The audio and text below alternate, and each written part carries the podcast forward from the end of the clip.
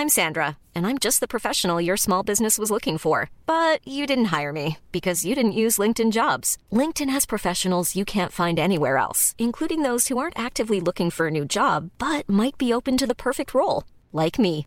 In a given month, over 70% of LinkedIn users don't visit other leading job sites. So if you're not looking on LinkedIn, you'll miss out on great candidates like Sandra. Start hiring professionals like a professional. Post your free job on linkedin.com/people today.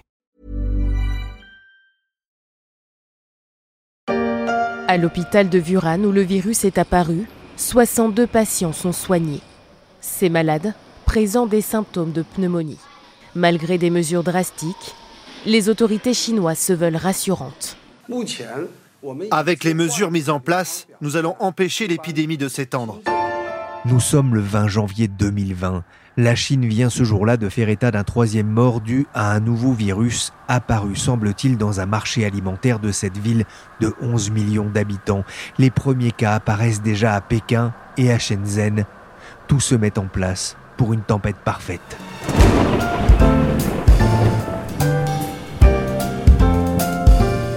Je suis Pierrick Fay, vous écoutez La Story, le podcast d'actualité des échos, et pendant quelques jours, on va remonter le fil du coronavirus, un an après le blocus de Wuhan.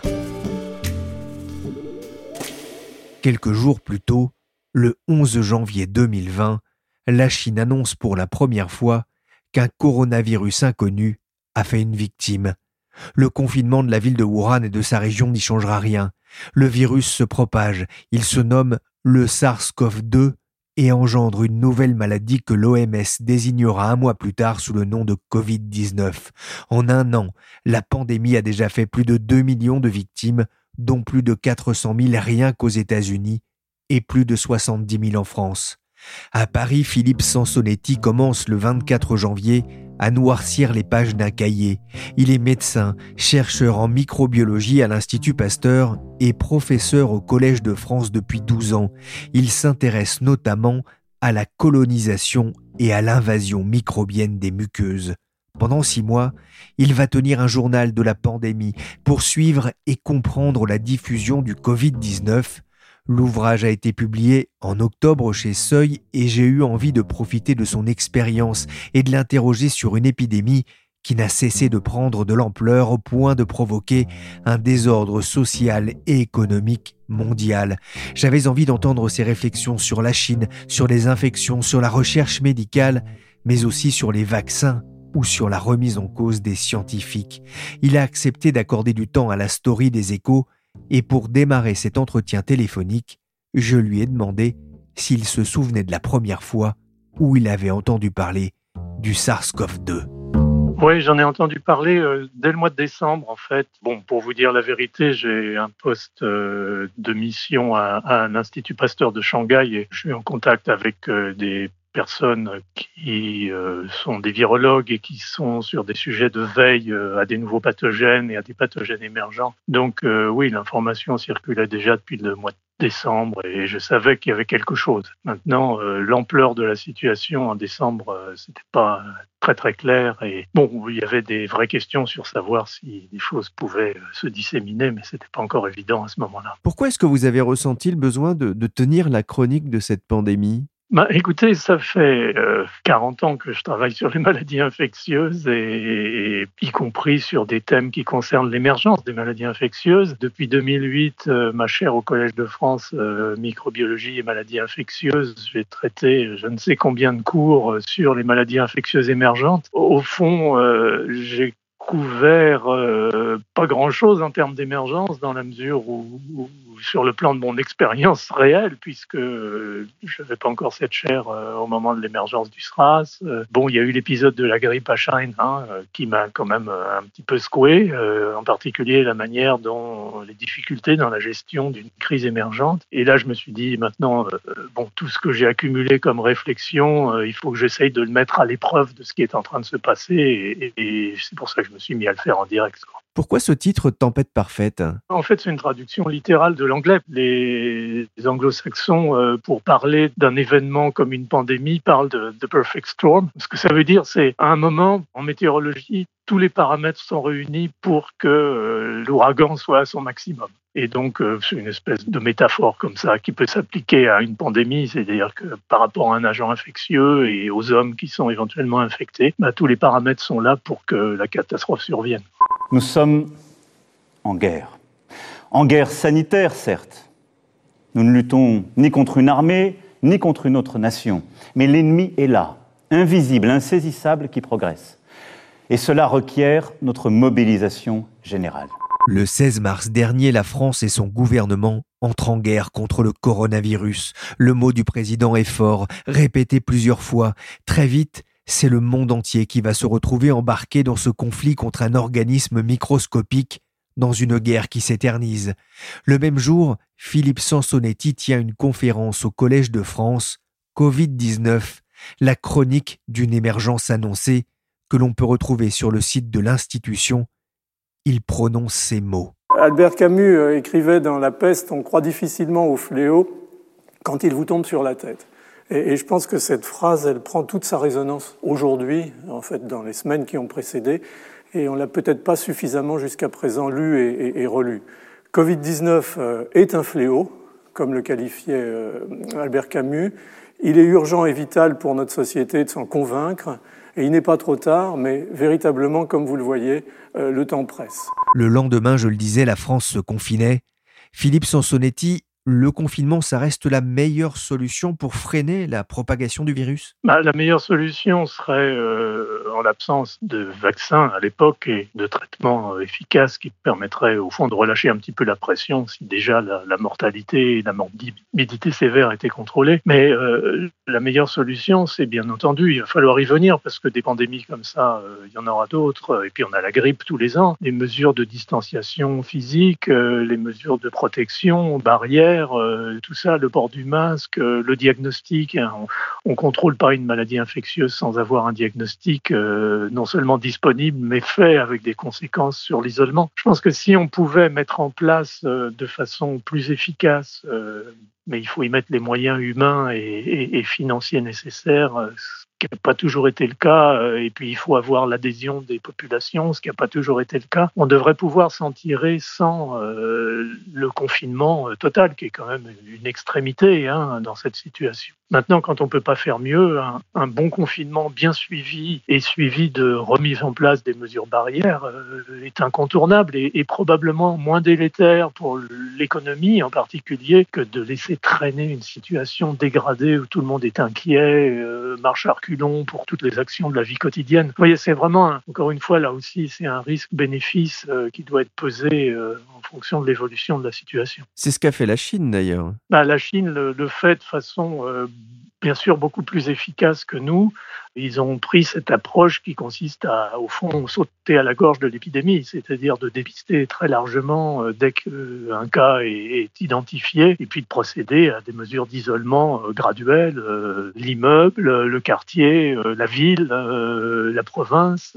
Mais ça nécessite d'abord des investissements en ressources humaines, en volontariat, qui sont énormes hein, par rapport à ce que nous, on a pu mettre en place. Ça nécessite une adhésion de la population, donc euh, certaines disciplines, euh, vous voyez ce que je veux dire, c'est un petit peu plus facile dans des régimes autoritaires que dans nos belles démocraties. Moi, ce que je n'avais pas anticipé, très honnêtement, l'aspect médical, euh, infectieux, je pensais que ça arriverait et que ce serait difficile. Ce que je n'avais pas anticipé, c'est le désastre économique, social et sociologique que ça entraîne. Je ne pensais pas que nos réactions seraient aussi importantes. Et c'est là qu'on on a des difficultés effectivement dans le contrôle. C'est-à-dire ben, Je ne pensais pas qu'on arriverait, quand on prend les, exemples des pandémies précédentes, la grippe asiatique, la grippe de Hong Kong, la grippe H1N1, le sida même, euh, on n'a pas eu cette catastrophe socio-économique euh, qu'on observe avec euh, cette maladie. Donc y a, la société a changé. Quoi. Et ça, c'est un élément que je n'avais pas et que, au fond, pas grand monde n'a pu anticiper. Alors Martin voilà. plutôt que de dire n'importe quoi, Pasteur, vous réfléchissez à ce qui va se passer dans 15 jours ou 3 semaines. le coup des, des, des, prédictions apocalyptiques de Pasteur, celles de Neil Ferguson, certes sur lesquelles vous nous avez annoncé les 500 Et nous, au moins, on travaille, plutôt que de oui, dire n'importe quoi, comme ce que vous dites en permanence. Messieurs, ne vous jetez pas d'anathème. Il a dit tout l'été, il a dit tout l'été que c'était terminé. Il a dit tout l'été que c'était terminé, que la seconde vague c'était de la pure fiction. Je l'ai eu face à moi. Et maintenant, il dit qu'il va y avoir un plateau, alors que c'est ce que je dis depuis un mois. Donc vous dites n'importe quoi. Vous osez venir en plus, brasser du vent, il n'y a, pas de fond, c'est insupportable. Philippe Sansonetti, on a vu défiler depuis le déclenchement de la pandémie de nombreux experts sur les plateaux télé, à la radio. Je me souviens d'un commentaire sur Twitter, quelqu'un qui disait que s'il tombait malade, il irait sur le plateau de BFM TV, tellement il y avait de médecins invités sur le plateau. Est-ce que ça n'a pas contribué aussi à brouiller les messages autour de cette pandémie? Je pense, oui. Euh, je ne suis pas euh, dans l'attitude de critique systématique des médias, mais je pense qu'il y a eu une surenchère et une surexposition des experts qui fait que leur parole finit par s'émousser parce que soit on fait ça de façon strictement totalitaire, c'est-à-dire qu'on s'arrange pour que tout le monde dise exactement la même chose, pour que tous les experts soient d'accord et, ce sera perçu bien entendu comme de la manipulation de l'opinion, ou bien on laisse les experts exprimer euh, leurs difficultés de compréhension, leurs doutes, euh, au fond exercer leur esprit scientifique et on va avoir des discours euh, qui font finalement varier d'un expert à l'autre, pas beaucoup bien entendu, mais tout de même. Donc je pense que là aussi, il y a une, réflexion à avoir sur la, une certaine sérénité dans la gestion médiatique de ces événements, cette surenchère d'avoir des plateaux avec 3, 4, 5 experts auxquels on demande en, en quelques secondes de résumer leurs pensées, parfois sur des thèmes pour lesquels ils ne sont pas véritablement compétents, comme, euh, je veux dire, par exemple, la logistique de la prise en charge de l'épidémie à l'échelle de, de l'État. On leur a demandé beaucoup, je dirais, et pas assez à chaque fois qu'on les a eus sous la main. Donc je pense que pour la une vraie réflexion à avoir entre médias et, scientifiques, experts, médecins, sur comment on traite aussi euh, une pandémie. Ça fera partie de la réflexion post-Covid. Il faut d'ailleurs l'entamer dès maintenant, au même titre que d'autres réflexions. Hein. C'est vraiment, on a, il y a du pain sur la planche. Oui, donc Tempête Parfaite, hein, vous, vous, suivez euh, tout au long cours de ce premier semestre un peu ce que vous voyez, ce que vous entendez. Parfois, vous, vous ne mâchez pas vos mots. Vous dites notamment, nous n'avons besoin ni d'inconscient ni de prédicateur de l'apocalypse de quoi a-t-on besoin? De transparence? Bah, Oui, bien sûr. Enfin, le, mot transparence est en train de se galvauder. à l'heure actuelle, chacun y met un petit peu ce qu'il veut. Mais bon, oui, on a besoin d'une analyse sereine de la situation. On a besoin d'une cohérence entre la parole scientifique et la parole des politiques qui, au fond, euh, devraient peut-être se mettre un petit peu plus, euh, comme ça se fait dans certains pays, euh, au deuxième plan moi, je pense que notre classe politique a vraiment besoin, euh, elle a essayé de le faire là, hein, très honnêtement, avec euh, le Conseil scientifique, de gagner une meilleure perception des problématiques scientifiques et, ça permettra de gérer les choses de façon probablement un petit peu plus cohérente dans le futur. Euh, je suis pas sûr même que le conseil scientifique soit euh, pour d'autres situations équivalentes une bonne chose. Je pense que ça a été une excellente expérience, mais pour moi, il faut redonner aux agences de santé le pouvoir et, les moyens humains et financiers de recherche euh, académique pour euh, pouvoir être plus leader dans ces situations. Je pense que la gestion purement administrative telle que l'a fait la France, et on fait ce qu'on sait faire, mais je pense qu'il y a mieux dans des gestions à venir. Avec ce conseil scientifique, ces décisions qui sont prises en écoutant aussi euh, ce que nous disent euh, ces spécialistes euh, de la santé des pandémies. Certains parlent de dictature sanitaire. J'imagine que ça vous fait bondir. Bah, ça me fait bondir. En même temps, j'écoute parce que c'est un débat qui est passionnant, qui dure depuis le 19e siècle. Hein. Depuis qu'on a inventé l'hygiène, on a inventé en parallèle l'hygiénisme avec des réactions, finalement, des perceptions individuelles très très variables. Alors, on ne va pas faire le panégyrique de l'hygiénisme, euh, ou en tout cas de l'hygiène qui a permis à nos villes d'être ce qu'elles sont aujourd'hui, euh, à nos aliments, à notre eau et, à la prise en charge de nos maladies. Et ce conflit, il est permanent, hein, on l'a vu euh, par des, philosophes, hein, et on l'entend encore aujourd'hui, cette espèce de limite difficile à préciser entre notre liberté individuelle et les nécessités d'une sécurité collective en cas de crise comme ça. Donc ça, il faut aussi qu'on y réfléchisse. on ne peut pas Je veux dire, un virus euh, comme le coronavirus, c'est pas comme le terrorisme, c'est plus insidieux, c'est plus imprévisible. C'est l'hygiène qui peut nous en sortir. Donc, ne faut-il pas choisir l'hygiène euh, dans ces conditions-là au nom de, de notre liberté individuelle? C'est un débat extrêmement complexe. Moi, je comprends très bien qu'on puisse l'avoir. Inversement, c'est sûr que je bondis quand j'entends parfois des analyses qui sont certes tout à fait pertinentes, mais qui ne propose pas de solution. Au fond, après, on fait quoi On laisse courir les choses au nom de la liberté individuelle, on laisse mourir les individus, d'abord les personnes âgées, puis en plus, euh, ensuite les, plus jeunes. Il faut aussi euh, proposer des solutions alternatives et j'en ai pas entendu beaucoup. Qui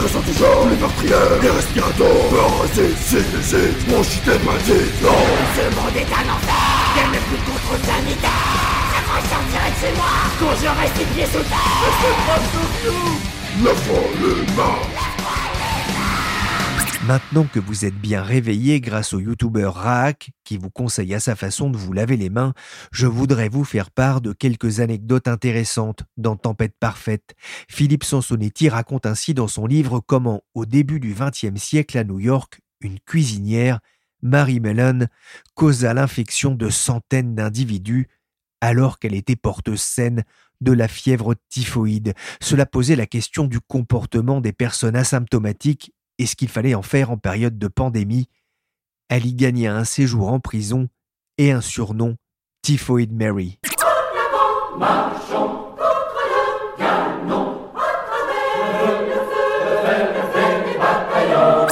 Tempête parfaite, l'auteur fait aussi référence au livre La capitale des signes de Stirle. Il évoquait l'épidémie de choléra qui ravageait la capitale en 1832. La population parisienne avait défié la peur bleue en dansant dans les rues dans une folle mascarade. Oui, c'est intéressant de voir effectivement les, les réactions des populations, ce défi aux microbes. Euh, pour moi, c'est pas le même degré que je, suis prêt à sortir dans la rue euh, pour manifester contre le, terrorisme et tout simplement euh, montrer ma résistance et ma, résilience à ces choses-là. Suis-je prêt à sortir avec le risque d'attraper un virus qui circule dans l'atmosphère? Je trouve que c'est pas du tout la même situation.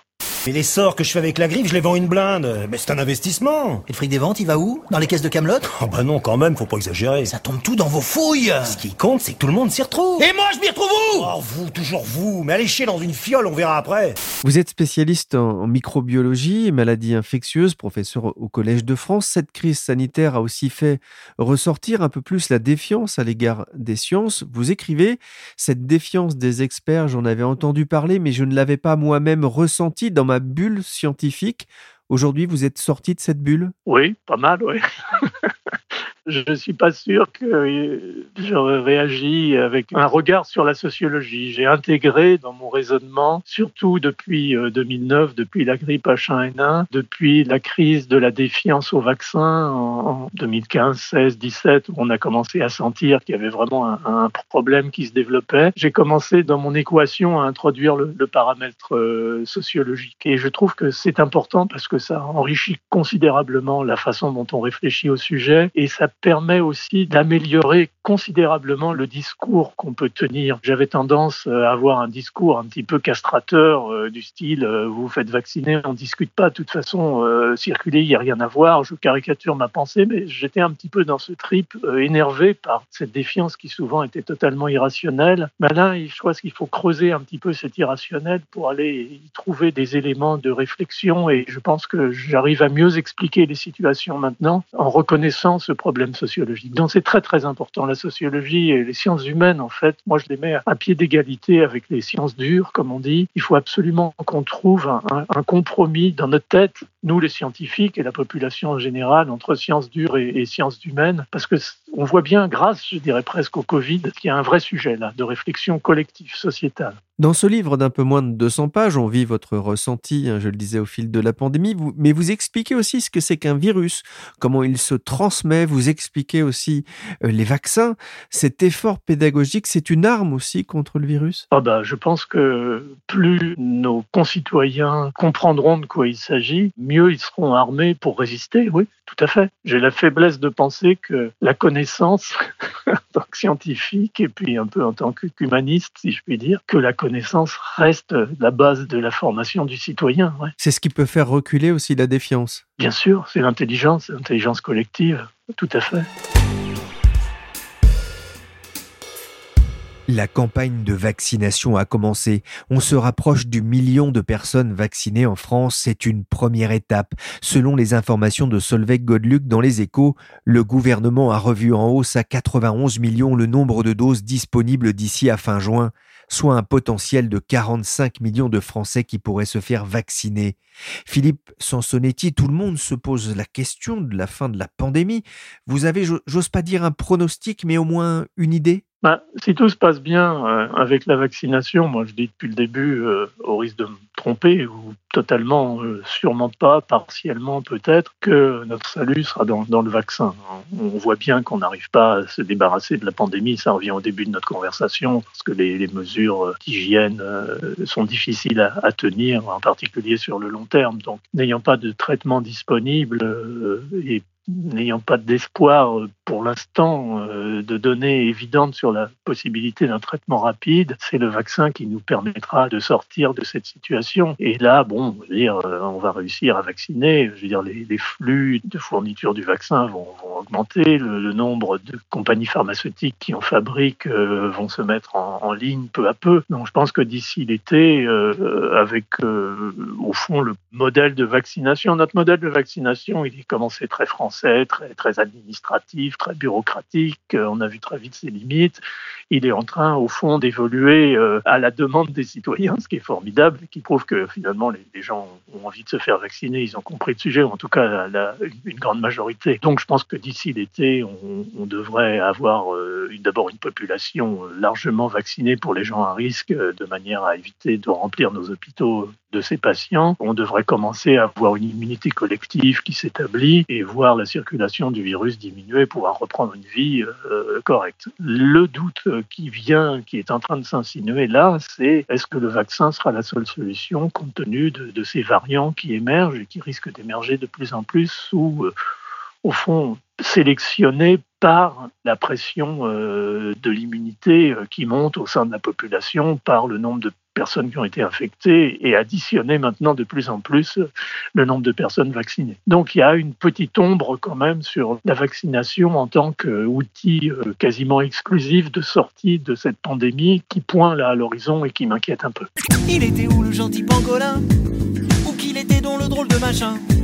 Sur le marché, hein? Il était où? Qu'est-ce qu'il faisait là, le gentil Tikiki Cette épidémie, est-ce qu'elle doit aussi nous pousser à réfléchir sur la place de l'homme et son rapport à la nature? Oui, oui, sûrement.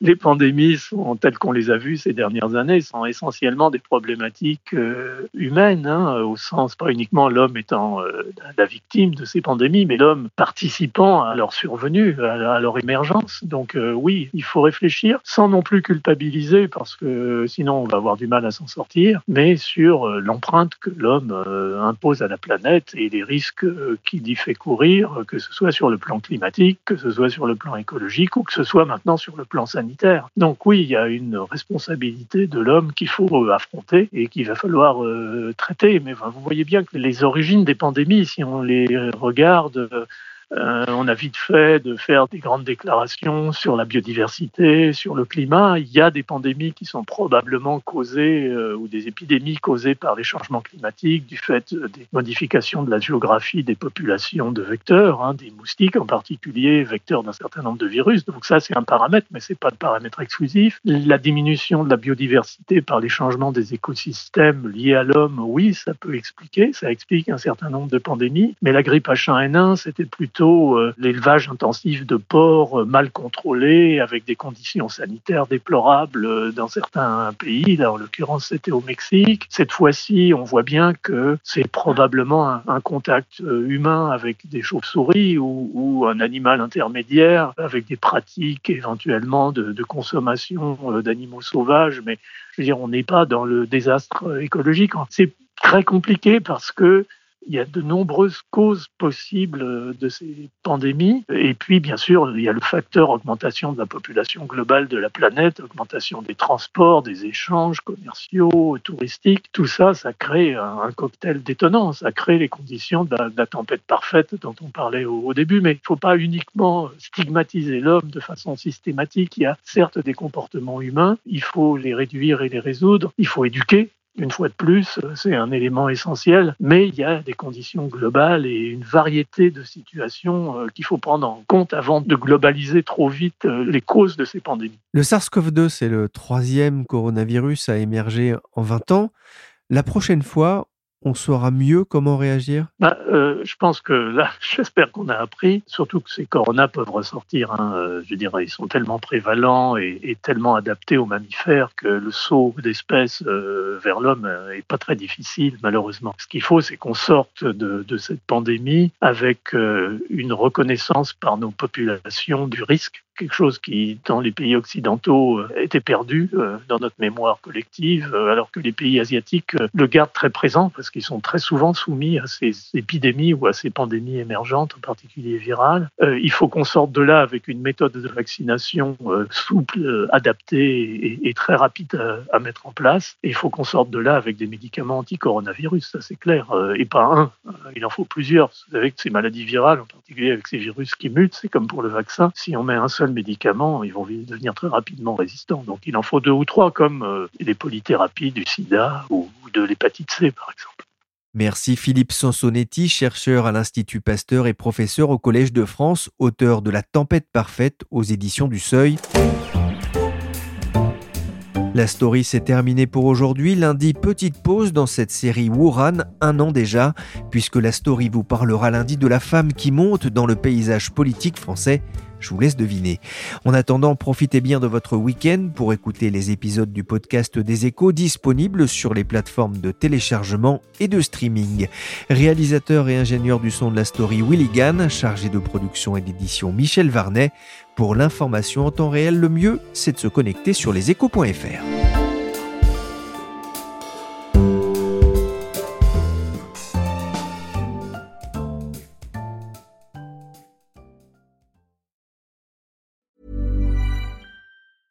Hi, I'm Daniel, founder of Pretty Litter. Did you know cats tend to hide symptoms of sickness and pain? I learned this the hard way after losing my cat, Gingy. So I created Pretty Litter, a health monitoring litter that helps detect early signs of illness by changing colors, saving you money and potentially your cat's life. Pretty Litter is veterinarian developed, and it's the easiest way to keep tabs on your fur baby's health right at home. Go to prettylitter.com and use code ACAST for 20% off your first order and a free cat toy. Terms and conditions apply. See site for details.